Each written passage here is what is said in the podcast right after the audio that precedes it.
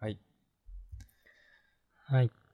おあ、はい。いいよお疲れ様です。お疲れ様です。んうん。はい。えーはい。4月23日。はい。喉が変だな。木曜日。はい。 12回目。 13回目です。今あ、13回目。日。うん。そうだった。そはい。う。もう日付も曜日もわかんなくなるね。回数もわかんなくなって。 ループしてる感じがすっちゃうね。本当は今日うん。水曜日だと思ってた。もう自分もほん、もう本当に曜日はないね、感覚が。ね。うん。いやーやっていきましょはい。う。はい。じゃあ、うん。自己紹介あ、自己紹介。はい。うん。えー、猫チーズサービスを運営し始めました。宮内です。よろしく。あおー、そうだそうだ。えっと、で、フロントエンドエンジニアです。よろしくお願いします。はい。はい。えっ、と、何のサービスも運営しません。UI デザイナー、小川です。はい。イエーイ。はい。ついにリリースしたね。あ、ついに、はい。それいっちゃういいきますか。ちょっとそれを最初行に。きましょはい。めでたく、土曜日に、夜にうんリリースしました。う。猫チーズサービス。はい。えーこれはどういうサービスかっていうと、うえん。っと、前提としてこう、これから20個、30個、40個、たくさんアプリを、サービスを作りたいと思ってままして、うんで、それらを、えっと、個別でリリースしていくと、えっと、なんかそれぞれのサービスでアカウント作ったりしないと、ユーザーいけなくなるのが、まあ面倒だなと思って、うん。なので、アカウント管理とか、あとはまあ、個別、えーっと、お金を取ったりするとかも、全部まとめて、その猫チーズサービスっていう、大きいサービスの、うんで、アカウント管理とか、料金の管理をして、えーっと、それぞれのサービスをその猫チーズサービス、猫チーズサービスの中に入れていく感じ。うん。うん一つの ID で。そう。うんそうしたら、まあ、使い勝手も楽になるし、こちらも管理が楽になる。そうね。はい。で、いいですうね。ん、こちらサービスは、えーっと、うん。月額1000円で、各サービスのプレミアムな機能が使えるっていう感じになってます。うんうん。うん。これは、あれアカウント作っただけだと、うん。無料機能とかは特になくて、えっとね感じ、無料体験版っていうのは一応ある。お、それで、体験できる。うん。うんとね、今無料で使えるのは、えっとね、テイストサンドっていう、あの、自分の趣味を、こう、サンドイッチの具に見立てて、サンドイッチ作って自己紹介。てか、なんか自分の趣味を詰め合わせたサンドイッチができるみたいなサービス。あれの、えっと、招待されたら、はい、部屋に入れるっていう機能が、今無料で使える。招待されたメンバーは無料体験アカウントで参加できる。そう。うん、今のところは、で、その、有料の人が部屋を作って、招待するっていう感じかうんうんな。まあ、でも、これもちょっとね、もう少し無料の幅広げようかなとも思ったりしている。うん、おうん。無料だったら部屋3つまでつ参加できるとかね。あ、作れるとかね。ーはいはいはい。ああ、まあ確かにね。うん。まあ、そうした方が、他の SARS だと、うん。うしん。た方が、なんか、使い勝手がより無料の時にわかるかなと思ったり。うんうんうん。おうー、ん。すごいね。身近な人がサービスを出すってことが、今までなかったから、あ、珍しいかな。ちょっと不思議な気分。あ、そうか。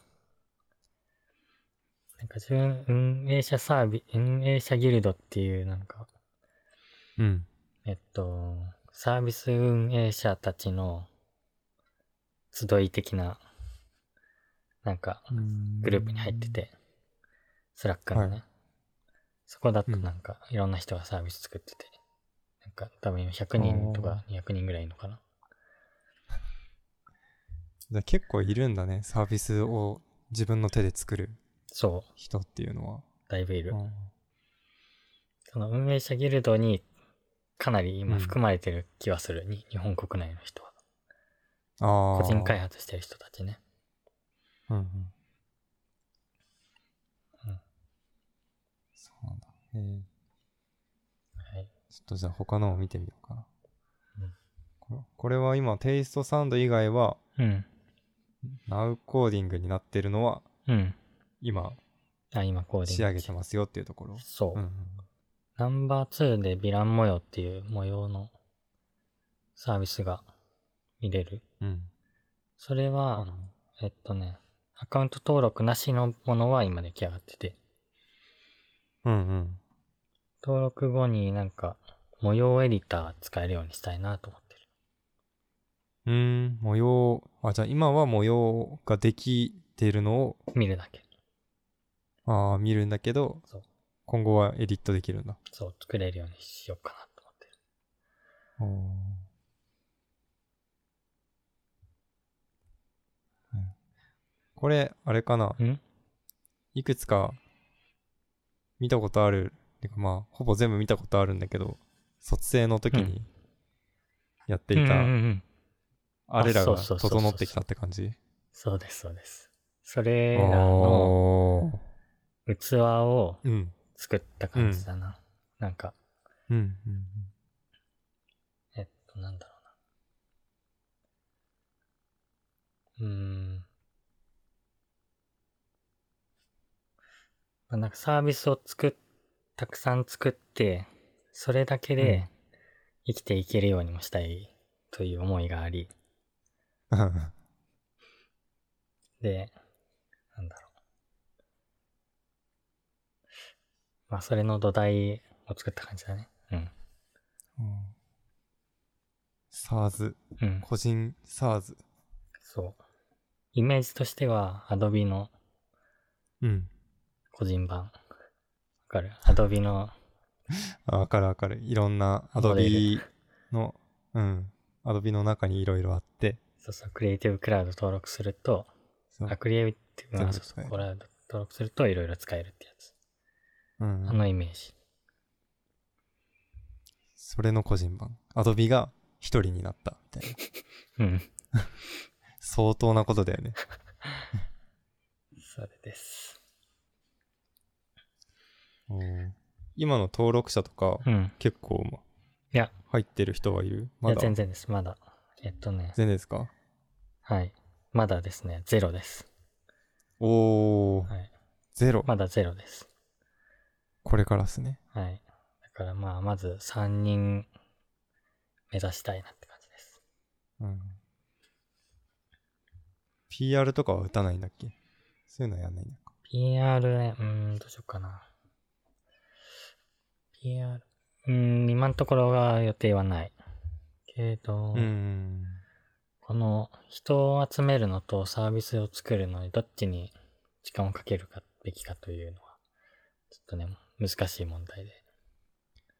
難しいね。なんか、鶏卵みたいな感じでさ、うん。その、作ってるもののクオリティを上げれば、それを知った人が集まってくる。うん。だけど、でも先に人を集めれば、うんその人たちの、えっ、と、まあ、資金、うん。登録して払ってくれた資金とか、その人たちのフィードバックとかをリソースにして、うんよりクオリティが高められるかもって考えると、うん、そうだね。ね、どっちを先とかは難しいけど、うん。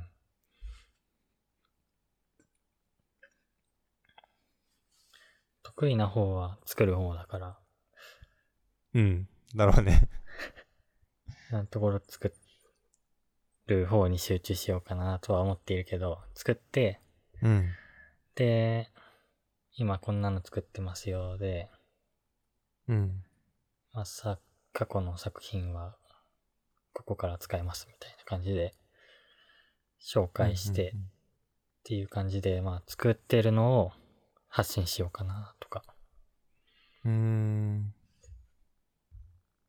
なんかあれかもね、ノートとかで、これを作るまでの過程とかうん。を発信したら、なんかウケるかもね。ああ、確かに発信してる人いるね。いるうん。なんか、その運営者ギルドの中に、中を見れば結構な人数がいるかもしれないけど、うん。パッと周りを見たときに世の中的には多くないはずだから、まあ、そっか。そうそういう作ってる人としての発信は受けるかも。うん。っていうか気になるかも。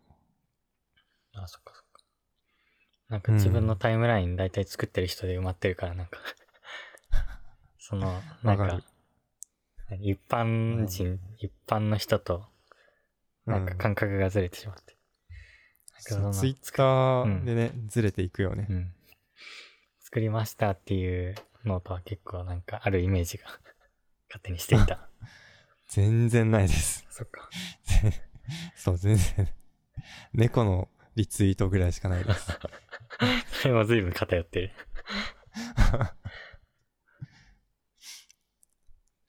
うーん。じゃああれかななんか他のうん。この Now コーディング中のやつのうん。紹介とかも最後の方に時間があったら挟んどああ、く。そうだね。あじゃあそうそうちょっと細かいとこも聞いてみたいかも。お、わかりました。じゃあ。後でじゃあ入れてみようか。お願いします。はい。はい。じゃあ、次。はい。うーん。次は、じゃあ、この、先々週ぐらいからうん、ネタ帳に置きっぱなしのうん、フォトショップでウェブデザインをするっていううんうんうん。やつ。はいはいはい。これちょっと話してみようかな。もう、どういうこと怒り。りはあ、うん。収まってるから。そうこれはもともと怒りだったんだ。これもともと怒りだった。怒りネタだったんだけど、うん。頭冷やして、あのまあ冷えたんだ。頭が、そう、だいぶ冷えて、まだ、まあ、やってることなんだけど、ちょっと頭が冷えてきた。うん。まあ、フォトショップを使ってウェブデザインをするっていう業務は割とまだ、なんだろうな、ウェブ業界であることなのかなとも思うんですが、ほうほう。うん。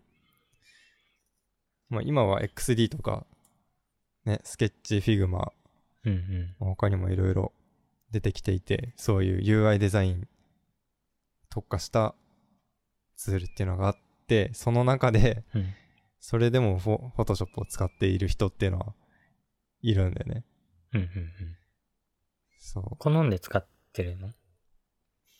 うん、好みというか多分慣れとか、なんかだと思うんだ今よねまで作ったリソースが溜まってるとか、とか、単純にその人の作業効率とか、作業のしやすさ、慣れのうんうん問題で、じゃあ、フォトショップを使おうっていうことは、ある。うん。結局、うん、あのースケッチとか XD とかうで作っても、まあ実装するのはコード書いてフロントエンドの人が、うん。ねコードを書くだけだから、うん、まあどのツール使ってデザインしようとあんま変わな変わらないし使う画像の書き出しができれば最終的に出来上がるものもまあまあまあまあ、同じ画。像とか。そう、だから、普通にまあ、XD だろうと、Photoshop だろうと、うんうん。なんでもいいっちゃいいんだけど、2週間前の僕はうん、結構、なんで Photoshop なんて使いにくいもので Web デザインをするんだっていう怒りにまみれてたんだよね。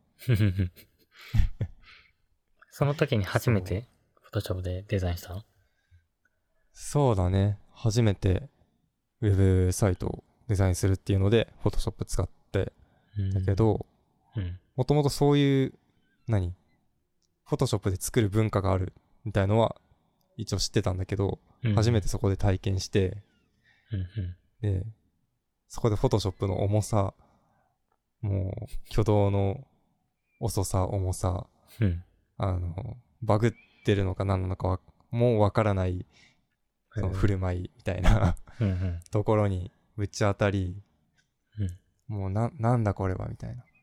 あの、先、先週か先々週に話したスケッチと iCloud のうんうん。やつみたいな感じで、もう、なんだ、お前が勝手にやっただけだろ、フォトショップみたいな怒りがすごく込み上げてくるうん感じだった。えフォトショーでさ、ウェブデザインをしたことはないんだけど、その、うん。フォトショーで何、ウェブデザインモード的なのがあるのんウェブデザイン、モード的な。うーん、モードは、それともない、普通の、ああーの、画像加工をしてるあの、あうのん感じで、うん。えっとあの、ボタン感じで作ったりとか。そうそう、あの、ドットが、拡大したら思いっきりドットが見えてくるみたいな、うんうん不透明度の、なんか、ゴワゴワしたドットが、ちょっと出ててアンチエリアスかかってるみたいな、うん。あの感じ、画像加工のあの感じ、そのままだね。うんでうん一応モードも、まあ、あるにはあるんだけど、単位、うんデザインの単位をピクセルにするとか、定規の単位、グリッドの単位をピクセルにするとか、うんうんうんうん、使う色を、まあ、RGB 選んでおくとか、なんかそんなレベル。うんうん。で、うん、特になんか、ユーザーに、ユーザーというかまあ、デザイナーにとってウェブデザインしやすくなるとかはな くて。うん。ただただ、画像を組み上げていくかのように、ウェブサイトを組み上げていく。コンポーネントってあるのないんですよ。シンボル的な。あの、うんまあ、ギリギリ、スマートオブジェクトっていう機能が、そのシンボルうんうん。かななんだけど、その、やっぱ今のコンポーネントとか呼ばれてる、シンボルとか呼ばれてるものは基本、パーツとして存在させて、コンテンツを自由にえー上書きできるみたいな概念がスケッチとかだと、ね、特にあるんだけど、うんうんフォトショップのスマートオブジェクトは、ただただ、うんえっ、と、シンボル化するだけ、特にそれが便利になるわけではなくて、うーん。一つのソースに、一つのソースを元にした、いくつかのオブジェクトが出来上がるだけだから、ほうで一つ編集したら全部にもう反映はされるんだ。される、一応されるけど、うん。正直それが便利かっていうと、そうでもない。重 いし、みたいな。いられ、そうそう。いられじゃないのはなんでなのいられはね、あの、まあ、自分の感覚で言うと、いられも全然ウェブデザイン使えばいいのにと思うんだけど、うん。やっぱり業界の人たちとか、今までウェブデザインしてきた人たちは、うんまあ、そういう感覚じゃないんだろうね。いられは印刷物用みたいな。あ、そういうこと。えー、そう、多分特に美大とか芸大の人はそうなのかな。うん、会った人はそんな雰囲気だね。うーん。なんかいられの方がベクターイメージだから、なんかね。そうそう、綺麗にできるよね。うん。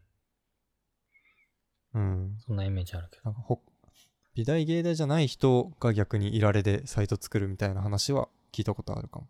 ああ。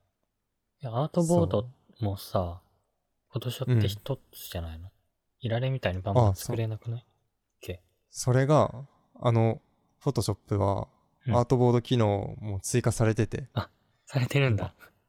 そう、ただ重い。あ全部ラスターだからな。そう、全部ラスター、全部1ドットずつ、1ピクセルずつ計算するからうん重い。 から、そう、これからなんかこういう機能はあるんだけどって言うけど、全部その後に思いがつ く。そう。それは、そうでちょっと呪われてる一番、うん。一番やばいと思ったのが、うんあのね、まあ、デザインしてると、マージンとかさ、うんうんうん。こう気にして、こここはは、うんうんうんよ40ピクセルみたいなの気にしていくと思うんだけど、うんその時にね、まあ、とりあえずパーツ作っておきます。うんで、それをレイアウトマージン調整しようと思って、矢印キーとかでカチカチやって、1ピクセルずつうんうんうん。動かして調整したり、ね、シフトをしながら押して10ピクセル移動させたりって、うんうん。結構どのソフトでもあることだと思うんだけど、うんフォトショップでそれをやろうとすると、あのー表示倍率を100%に、うん100%以上にしてないと、うんその、カチカチやる、やって1ピクセルずつ移動させるっていうのがうん、発動できない。あ、そうなのそう。それのおかげでもう、なんだこれ揃わないみたいな。ランダムに、なんか、一回矢印キーをしてるのに3ピクセル動くとか。ああ、そうなっちゃうんだ。そう。それもね、仕様らしいんだけど、まあそういうのもあり、まあ、使ってる身としては、うん。そんなの、わかんない。スケッチとか XD とかいられの感覚で使うから、うん。もうそれが仕様だなんて思わないから、もうね、全然作業できなかったし。うん。整列あんそのう整列、なんか。整列はね、うん一応あるあそうそう整列もねいやもう止まんないねこれ 整列もあるんだけどあ。うん。その、まあ、整列自体が悪いわけじゃなくてう、ん。えっ、と選択オブジェクトとかレイヤーの選択がうん。こう矢印カーソルがあって、うんでこのなんだろう、まあ、スケッチだとグループ化したらうんうん。そのグループカチッとしたら、このグループの中のオブジェクトは丸ごと一つのオブジェクトかのように動くじゃないああ、うんうんそう。それが、フォトショップだと、うん。うん。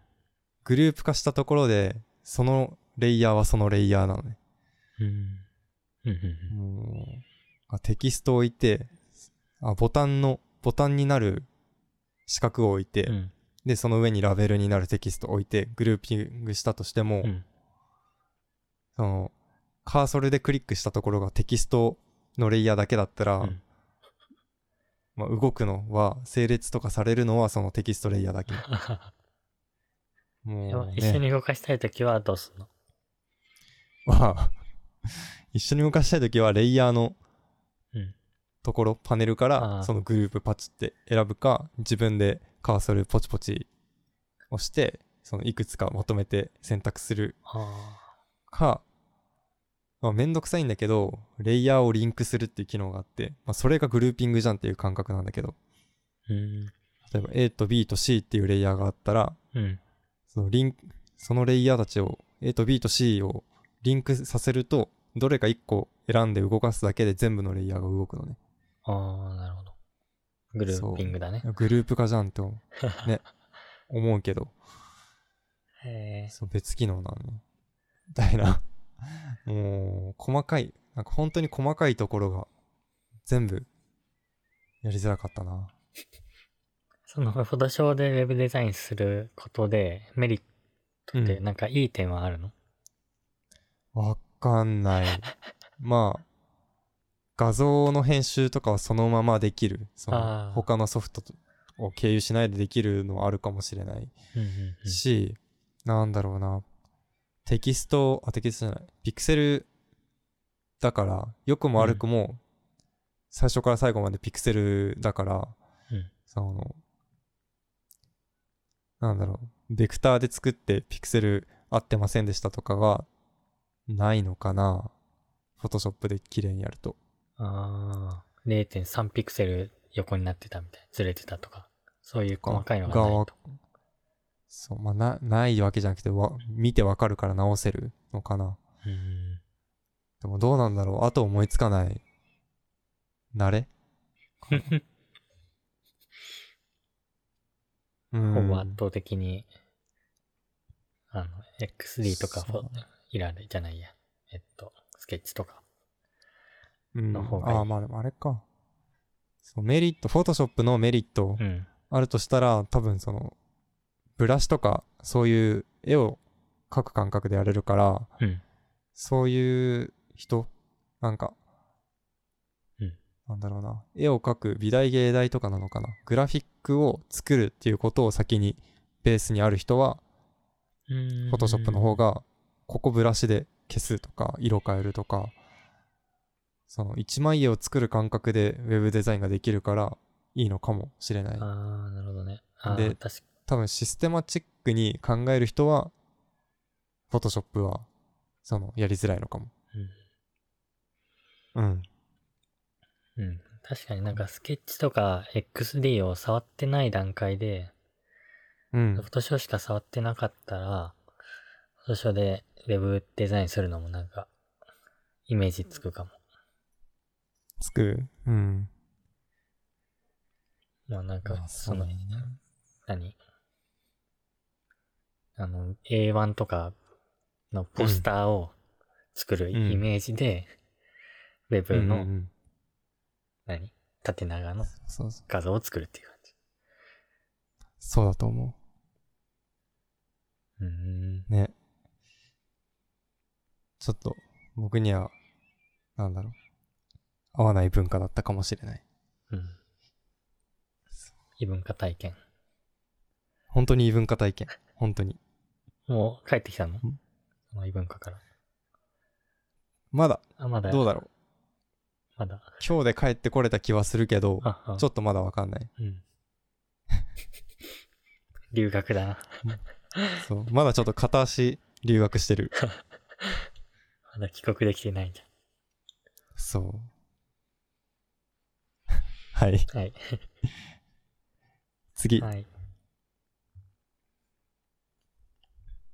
うんブランド性マスク。うんこれあれか。うん。そうだね。ブランド、ハイブランドたちが最近、マスク。クとか、フェイスシールドみたいなの作ろうとしてる。あ、そうそうそうそう。だねそうそうそそう。ビトンとシャネルは知ってる。岡山県のデニムブランドもやってるの。デニムの、う。デニムマブスラクンド、ジョンブルが洗えるコットンマスク。コットンマスク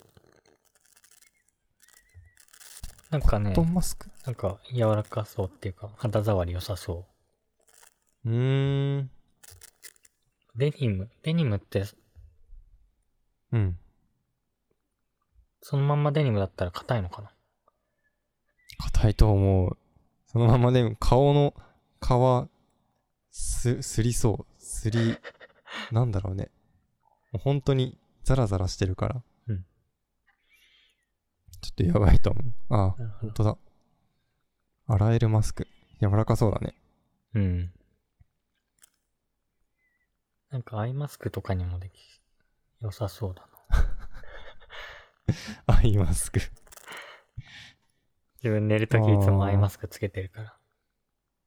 へえ。すごいね。え、光を遮断するためうん。おおー。寝る時間が深夜過ぎてたりするし、あああ。となんか、んアイマスクつけてるときとつけてないときとで、なんかあの、睡眠の質を、あの、うん測ったら、うん。あの、アイマスクつけてないと明るさでちょっと目が覚めたりして、うんうあんの。何レム睡眠、ノンレム睡眠のあの曲線が結構ガタガタになってたんだけど、 アイマスクつけたら結構綺麗なあ曲線になあっ。そうなんだ。た。それは、は、朝日で目が覚めるってことはなくなっちゃうってこと、そうだね自分のリズムで起きるってことそうなる。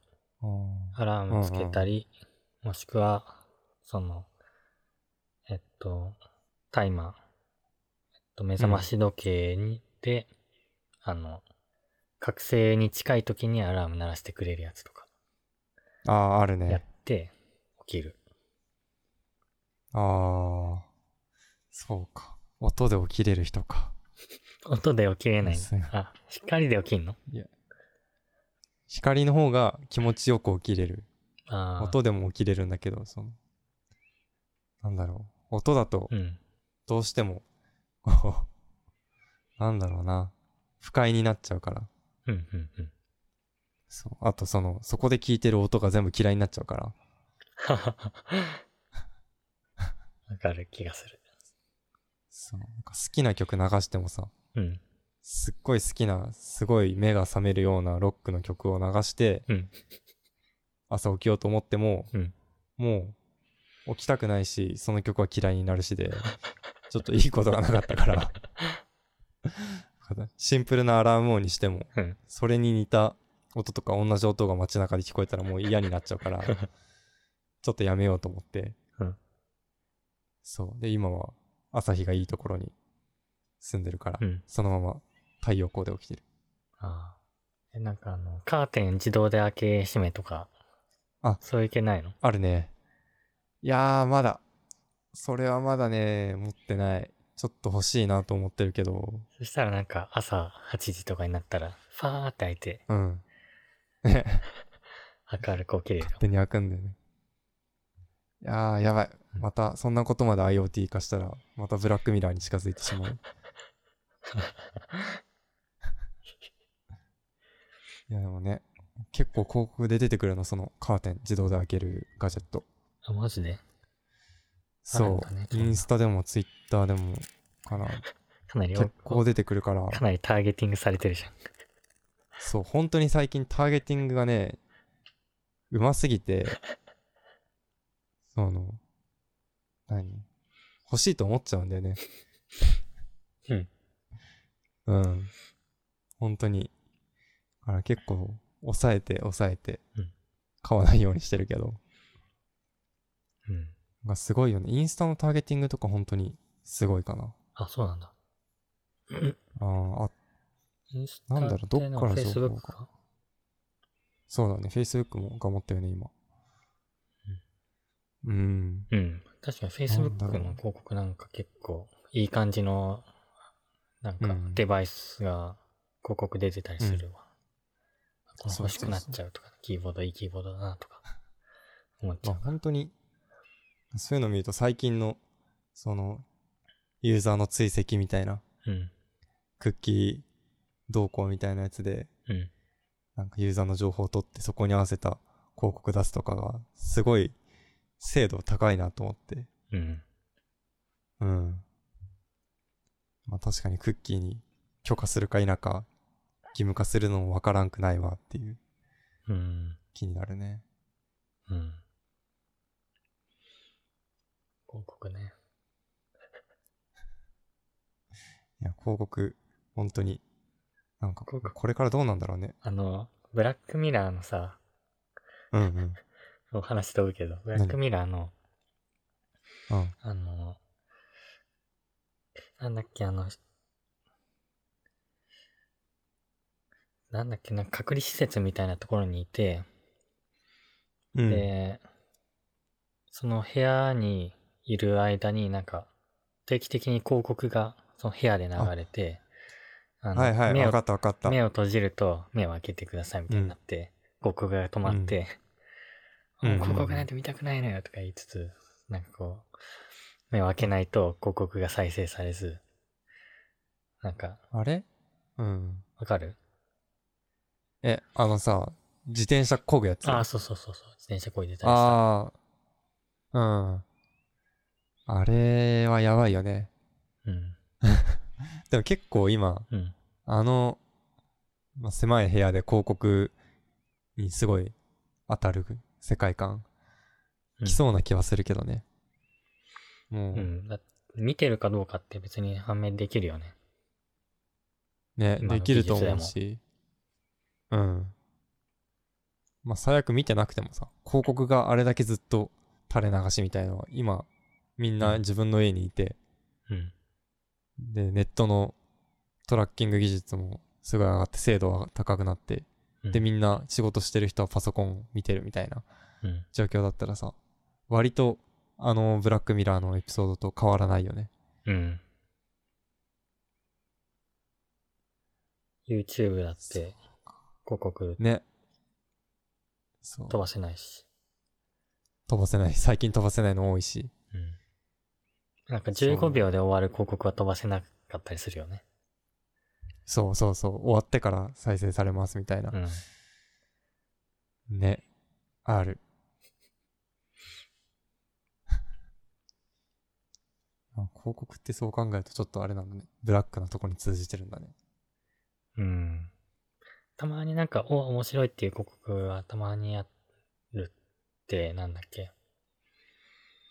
なんかのメディアだな。め、なんか IT 系のさ、うん。メディアで、あの、こう、スクロールすると、うん。えっと、広告の中身がなんかそのスクロールに応じて動いたりするっていう、見たことある。へえ、あのないかも。ないえっとね、ない自かも分が見たことあるやつ2パターンあって、1つはうん。広告の画像があるじゃん。で、そこに飛行機の窓が映ってんのね。うん。で、ユーザー、自分がこう画面をスクロールすると、その枠の外側はスクロールと一緒に動くんだけど、中身だけは動かずに、なんかだんだん空が見えてきたりして、夜になったりとか、あで、飛行、なんかすどっごいかに旅しましょうみたいあな。あれか、あのー、アッアップルのあったりして。なんか製品のね、サイトとかは、うん。あそういあう感じで近い近い近い。うん。スクロールしてるけど、絵の動きは別に縦のスクロールじゃない。あ、そうそうそうそうそうそう。ううん、あの感じ。そう。それあをあ広告でやってて、あ、面白いってー、あれできんだ。思ったことがあるへえー、バナーみたいな。モーダルいや、えっとね、記事の中に埋め込まれてんの。なんかブあローグブログじゃないけど、まあ、IT 系の記事の文う字ん段落があって、その下に画像があって、まうんたうん段落続いてみたいな。ああ、記事の中に挟まってるやつそうかそ。うそう。ああ。ああ、見たことあるかもな、なんか。うん。いや、確かに、あるわ。うん。そういうの見るとなんか、へーまあ面白いなと思そうだね。そういうのちょっと、なんか動かしたくなるもんね。う。うん。そうそうあそれう。なんて言うんだろうねクイクイクイってやってうなんん どの、どのパーツで分かれてんだみたいなの見ちゃうかも。うん。あ、なんか自分がサービス作ったらそういうなんか広告も面白そうだなと思ったりするわ。そうだね、バナー。 でも、結構だね。あの系のバナー出すってなると、でも自分のだいぶ儲かってます自よ。分のサービスに自分のサービスの広告つけるから。そう。そこでめっちゃクオリティ上げて、高いバナーを出す。うん。あのサービス A の中にサービス C の広告出して。いや、まあ、まあ、なくはないなうん。なくはない。やれる。うんはあ。はい何の話だっうんけブランドマスクから。だいぶそれたけど。あ、そう、ブランドマスクだ。まあ次行っちゃそうそう次行っちゃおう。次。はい。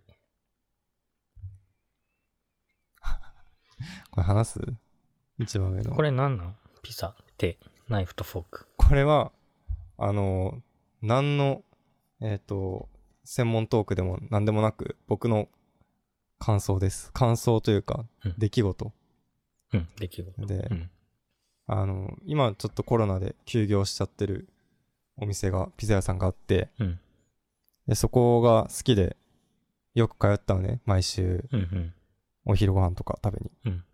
で、そこ、結構おしゃれなとこで、なんか、ママ友たちみたいな、うん。子連れのママ友たちがいっぱい集まるみたいなうんうん。場所ですごいおしゃれなんだけど、なんか、自分は一人で行って、え普通に美味しいから、出てきたピザそのまま手で、切ってうんうんで、普通に食べてたんだけど、うんまあその店には、いナイフとフォークがテーブルに置いてあるの。はいはいはい。で、まあ自分はまあ別にいいやと思いながら、うん。自分のご飯しか興味ないから、 うん。普通に手で食べたね。うん。ピザだから。うんで、そう。でも最近、もしかして自分は異端だったのかって思うことがあって、うんそのお店がね、ステッカーを、なんだろう、出してるというか、レジ横に置いてあるんだけど、うん。それが可愛かったから、もらって、うん。で、まあ、携帯の裏に貼ってたんだけど、うん。なんだろうね、それを改めてこう、 ちゃんと見たら、うん。あの、もうおじさんがうんピザをうんナイフとフォークで食べてる絵だったの。おーそう。そのお店が出し、のロゴが、おじさん、ロゴなのかなそう。それがおじ、おじさんがナイフとフォークでピザを食べてるんだけど、うん。これを見て、あ、もしかしてあのお店は手でピザを食べるお店じゃなくて、ナイフとフォークでピザを食べるお店だったのかなと思って。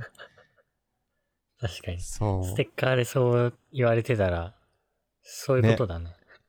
そっちが正しいというか、そっちが、その、想定された使い方そうだね。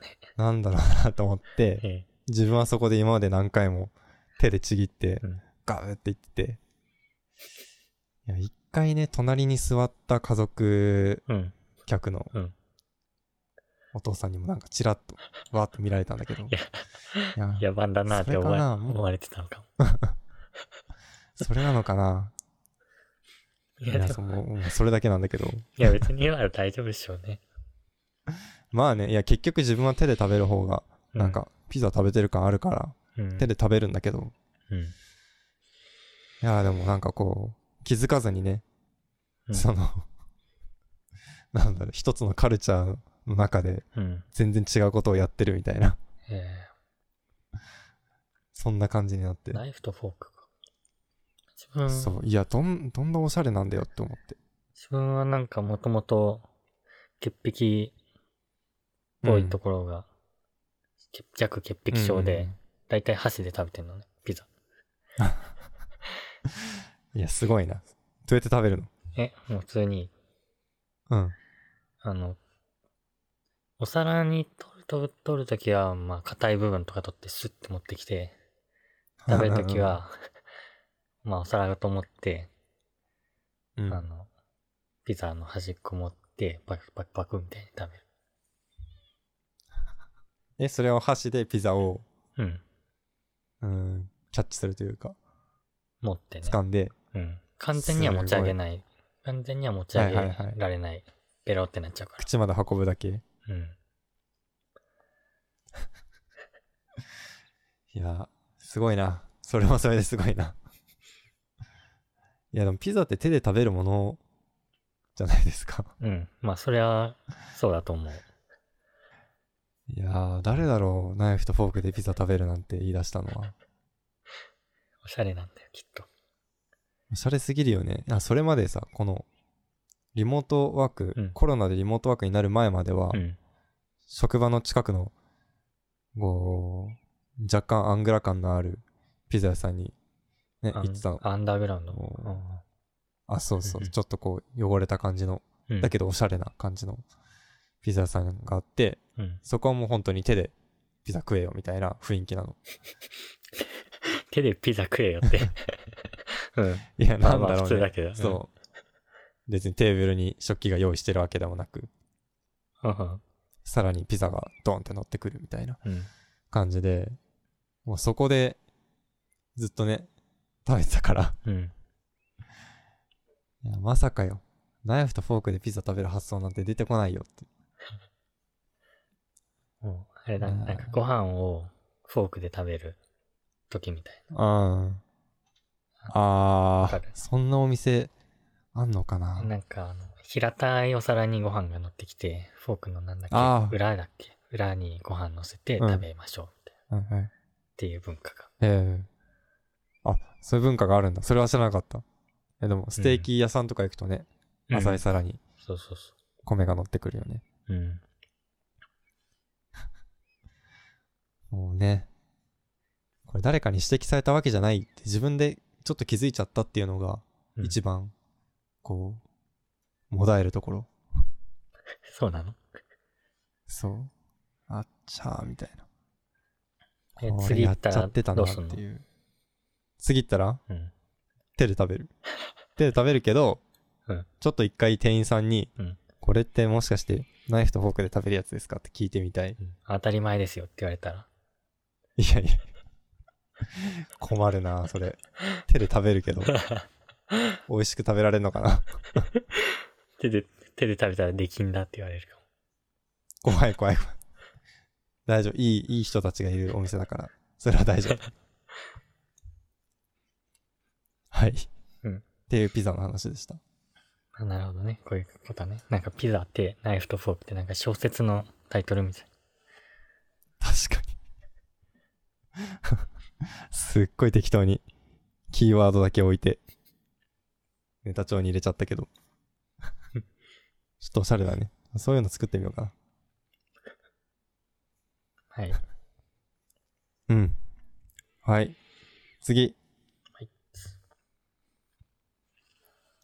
はい。エヴァンゲリオン新劇場版ジョハ Q が無料開放。うん。今月末までだね。今月末まで無料開放されて、完結編うんは延期しますってことです。うん。そうね、完結編は、まあ、いつもエヴァンゲリオンの映画は、うん。延期も何もね、出たらラッキーぐらい だから。まあいいかな。 8年経ってるら しいね。ん ?9 の、ジョハ Q の Q が公開されてからまで8年。 8年嘘、うんそんなうん。 8年 ?9 は見に映画館で見た覚えあるけど9、8年前公開っぽいよ。 8年前ちょっと待ってね8年前か何年生中学3年生高校1年生いやーマジかうん。 8年まあいいやちょっとショック受けたけどうん、そうだ。うーんと、ちょ波球ねで9も YouTube とかでねあるよねああ、そうそう、なんか YouTube でも公開されたらしい。うん。されてた。昨日ちょっとだけ、ジョの暴走シーンだけ見たくてちょっと見たんだけど。うん。あ、上波、うんてか、なんかさ、映像の進化もすごくない結構、ああーの上わか波る級でこう、立て続けに見たら、うん上、上から歯の映像の進化なんそうかすごく感じた。歯を見た時の、なんだろう、歯が一番好きなんだけど、うん、映像って意味だと。うん、うん。なんかあのね、ジョはテレビアニメの延長な感じがしてて、うん、うん、うん、うん、で、歯で劇場版だなっていう感じがして、うんで、Q はもう、なんだろう、そのうん、劇場版だなの中でも、うん、うんめちゃくちゃ力入れただろうな、みたいな。こだわったんだろうなっていう感じ。うん、で、歯が一番こう、楽しい、見てて。うん、うん、うんあ、なんかわかる感じがする。わかる気がす Q はちょっとすごすぎて、すごすぎるのと、話の内容も、ちょっと、なんだろうな、結構新しいる。うん。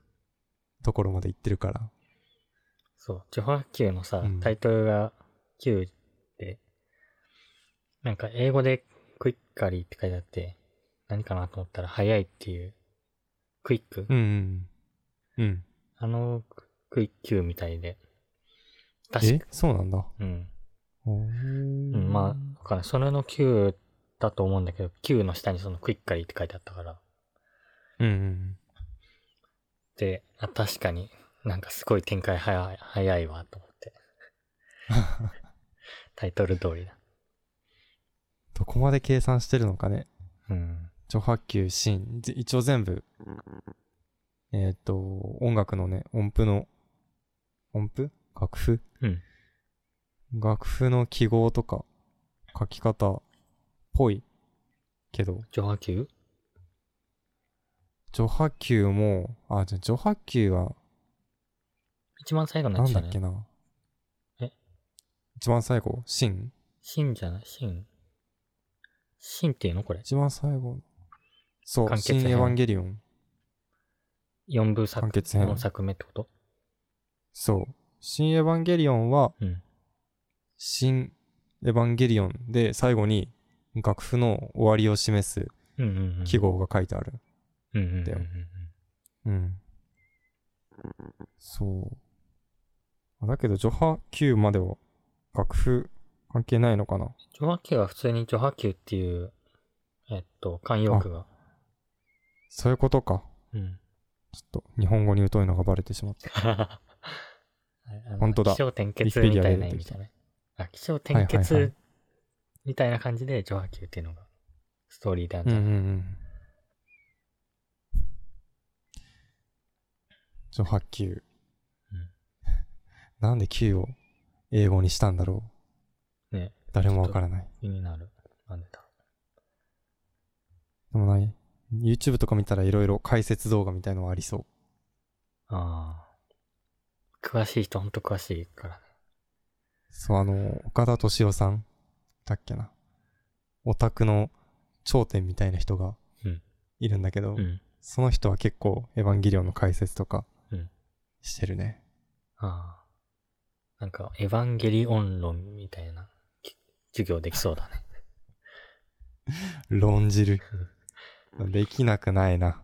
この複雑さというか。うん。まあ映画見ただけじゃさ、理解追いつかないようね。ん。できないできない。で、アニメが最後のうん。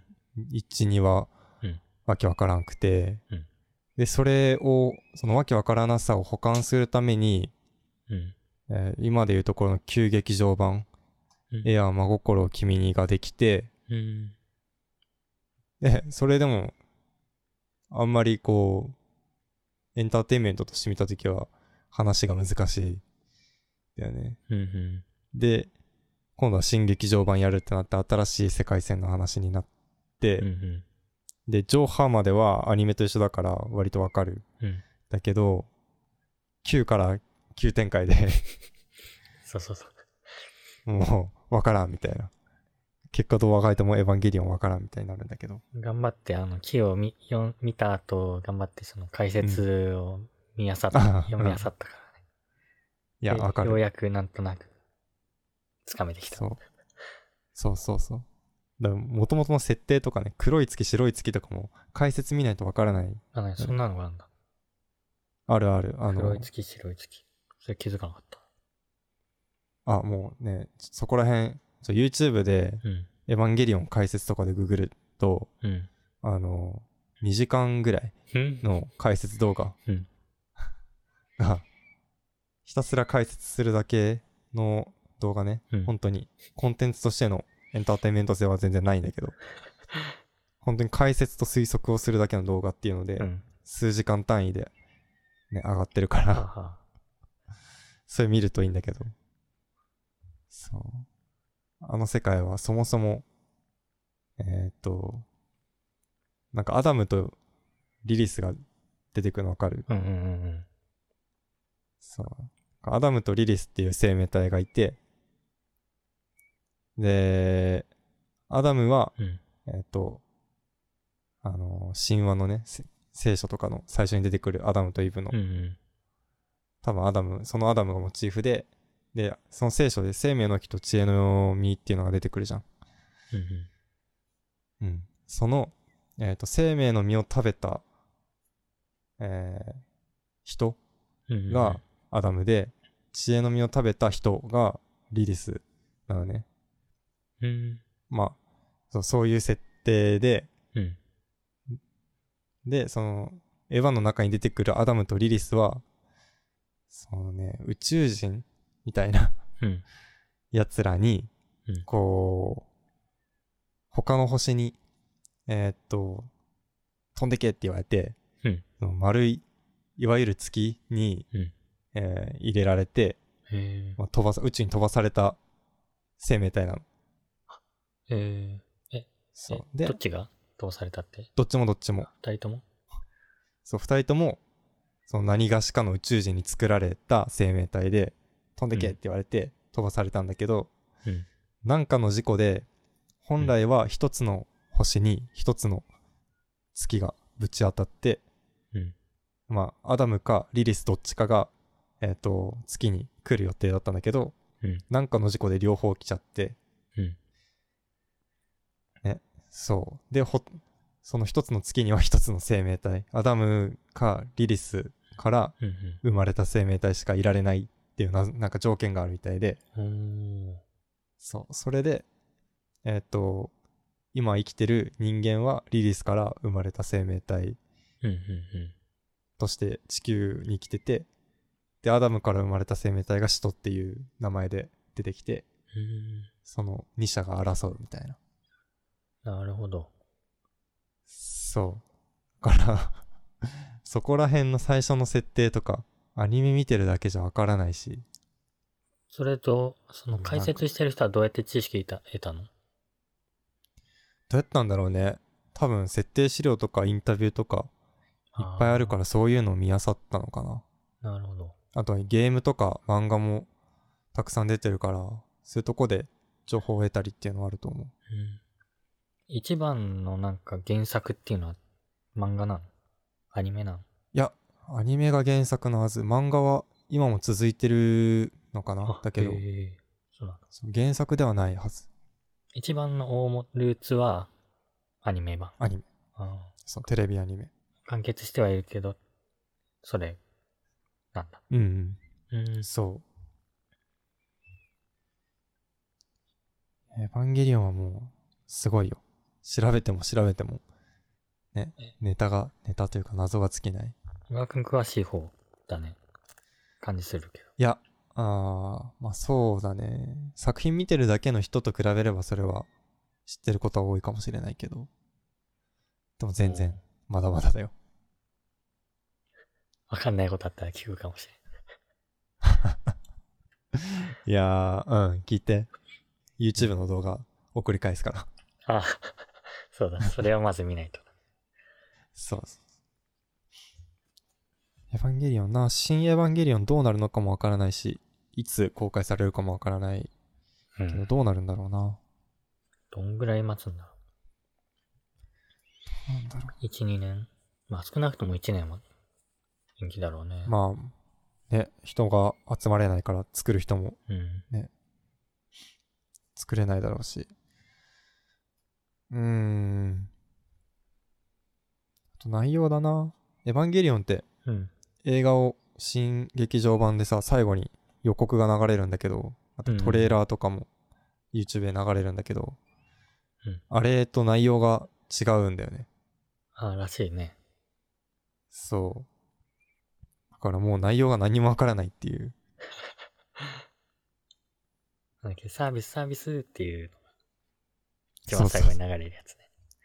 サービスサービスとか言うけど、何のサービスでも ないもん。まあ、強いて言えば、本編で使われない映像が見れるとかはああるか な。もう、ほんと難しい。映画もね、あの、You are alone と You are not alone となんか、あ、うんうんうん。バージョンで言うと3.3.3とかなんか、あるよねそ。のバージョン、マイナーチェンジみたいのがあるし、マイナーチェンジなのマイナーチェンジ。上波級で、その番号の3、3桁、うん。えー点、ドット、ピリオドを2つ挟む3つの番号がついてると思うんだけど、それぞれ。うんで、それぞれ1、2、3っていうのが一番左の桁にあるよね。うん上波級であるよね。で、多分、その、えっ、と、真ん中の数字と一番最後の数字、うん小数点の細かい方うん。が、えっと違うバージョンっていうのもそれぞれの上波級作品ごとにあるそうなんだ。そえ、何時差で公開してんのういやちょっとねどうこどこで公開されてるかまだわかんないけど映画館の公開じゃなくて DVD とかだったと思うよなんか自分が、えっと、エヴァの公式アプリで見たやつは、1.1.1と2.2.2と3.3.3みたいあなあやつだった。正当正当というかうんそれがそれぞれの一番最新版なのそれぞれのスタンダードのやつかなうんうん。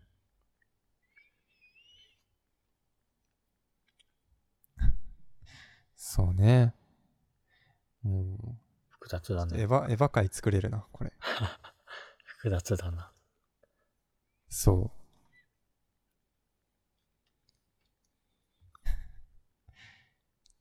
はい。ちうょん。っとじゃあエヴァはまた今度話そはい。う。復習しよう、ちゃんと。はい。はい。次。次。うん。1時間過ぎたうん。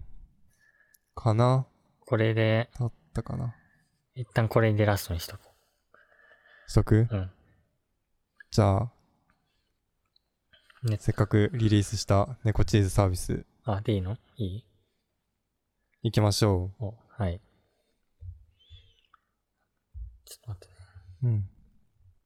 う。うん。えーっと、そこで使えるうん。ものとしては、テイストサンドとヴィラン模様とうん、トトリムと、ホコアフルと、デイトーンの5つ。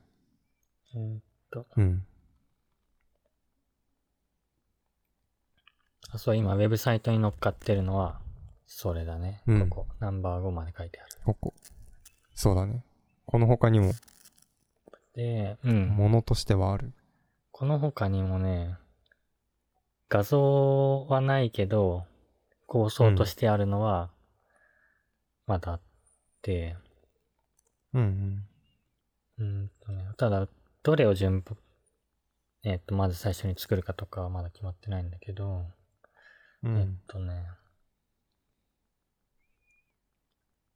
他でイメージしてあるのは、うん。本関係。本ん本本の作品作りっていう、うーサービスでん。あの、本ってこう読んでもなかなか内容すぐ忘れちゃうから、うん。えっと、なんだろう。あー、サマリーを作るみたいな。あう、ん近い、近い。えっと、そうそうそう。なんか、例えば、うん時間管理で悩んだ時には、えーうんなんだこの本を読むとか。えっと、あとあー、逆引き。そんな感じ、そうそうそう。で、なんだ、デザインのこと考えたいときには、デザインでさらにこの UI のスキューモフィズムについて調べたいときにはこの本で、みたいな。っていうのを整理するためのアプリとか、いいあなー。と思って。はいはいはいはい。あとは、まあ、結構結構あるよ。結ここ構にああるるね。ここにあるだけで10個ぐらいあるから。あ るね。あと、前言ったあの色の作品、印象で変換するやあつー、とうんうか。ん。あとは、めちゃくちゃヘビー級になりそう。いや、さらさらっと終わります。あとはね、何がわかりやすいかな。ああ、昔作った鉛筆でうん。絵を描くアプリ。これの iPad 版作りたいなともちょっと思ってて。これは、ペン。うん、まあ、ドローイングツールは大量にあるじゃない。うん、ある。まあ、その中でも、自分が過去にウィ Windows 版で作ったことがあるもので、うん。あの、鉛の鉛筆ってあの、H6 とかから B6、まあ10とかまであるじゃない。あるある。うんあれの鉛筆って、B のあの、濃いやつで書くと、うん。あの、紙がギラギラしてくるじゃん。あー、うんうん。テカっちゃうね。あれの再現をする。あー。そういやうつことか。サーあビスの、テクスチャーとかだけじゃなくて、うん。その、鉛という素材うん。とか、まあ紙とかの、そうそうそう。なんだろうね、マテリアル感みたいのを再現したい。そう。はいはい。自分が前作った時は、あの、パピルスを生成するところからうんやって て、あの、アートボード、アートボード生成ってやると、あの、うん紙の、なんなんか、えー繊維繊維をうんバババババってあの、こう、たくさん、はい、ランダムに配置して、うん。それによって、紙がミクロ単位で凹凸がこう出来上がるわけよ。あ、それは演出えいや、まあ、そういそうれを構ち造ゃんとデータで保存してやって。ああ、重 そう。いや、割とね、そんな重くないんで。 やった時は。えーすごい。それで、まあなんか、鉛筆で書くと、その、凸凹のボコの部分にうん、うん。よく、鉛が埋め込まれて、はいはい。ギラギラしやすくなったりする。みたいああ、もうなんかあれだね。デジタルツインみたいな。な。うあ、ん近い 近い。うん。そうそのデ時ジはタあの、ルツインっていう、はいうん。うん。あ、いいよ。いや、デジタルツインの説明しといた方がいいのかなと思って。今いきなり言ったけど。うん。あ。聞いてる人は 、わからないかもしれない。はい。えっと、デジタルツインっていうのは、あの、そのままですね。ツインっていうのは双子とかのツイン。で、デジタルはそのままデジタル。でデジタル世界に現実世界の、えー全く同じものをシミュレーションしようっていう、なんだろう、考え方。うんうん。うん。そうでだ。す。そう、現実で、ここで風が吹けば、えー、ツインの中でも風が吹く。とか。うん。そう、工場そういうものです、とかの生産ラインのなんか再、まるまる再現したりとかね、するうのんかうな。んうん。マトリックスみたいな。なのかな まあ、その、えっと、なんだっけえー、っと、えー、なんだっけデジタルツインの話をしたら 忘れたな。そう、一気に飛ぶ。あれだ。あ、絵そをうだ描そくうだ、絵ねを。描パピルスのやつですあ、ね。そうそうそうそう。それをなんかね、えーっと、いつだったかな、高1の時に作ったのね。Windows 版を。うん。うんうんうんその時は iPad とかが、あったのかなもしかしたらあったのかもしれないけど、もう。うんもう一か。うん。存在しないレベルで、自分の周りにはね。けど今だったうらん iPad でペンシルもあるし、ね、確かに。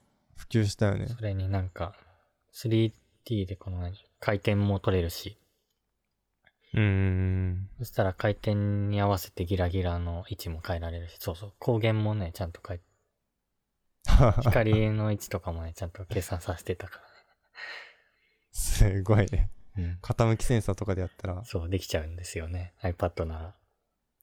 ね。ちょっとそんなのを作るかもしれません。おー。うん、欲しい人がいたら、うん、言ってくれれば優先的に作りたい。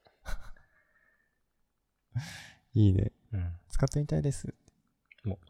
じゃあ、登録お待ちしてます。あー。まあ、そんな感えじ。ちなみに、うん。ちなみにだけど、そのパピルスうん。みたいに繊維を噛ませてうん紙を作るのは、うん。パピルスみたいになんか、お酢かなんかに浸すと溶けちゃったりさせることはできるんですかああ、そこまでは考えてはや、ないな。お酢につけるとうんバラバラになるの、あるらしい、ダヴィンチコードっていう映画でええ見ました。ええなんか焼いたりとかはちょっと再現したいなとか思ったりする。ああー、は火いをはい、はい。つけたら、炙っつけたたら出て分がくるとか吹。いて、焼けたり。ああ。あ、もう本当に焼くんだ。あ、本当に焼く。それは、そしたらそ紙れはただの火遊び。 そしたら髪が焼けるじまあそうね。焼けるね。ゃん。はあ。ああ。面白いね。そういうシミュレーション系ちょっと面白いかも。うん。気になる。うんうん。はい。まあそんな感じのサービスを今後いろいろ作っていきたいなと思っているので、レコチーズサービス登録お待ちしてますって感じです。ぜひ。はい。ぜひとか言って俺何もやってないけど。 うん。うん。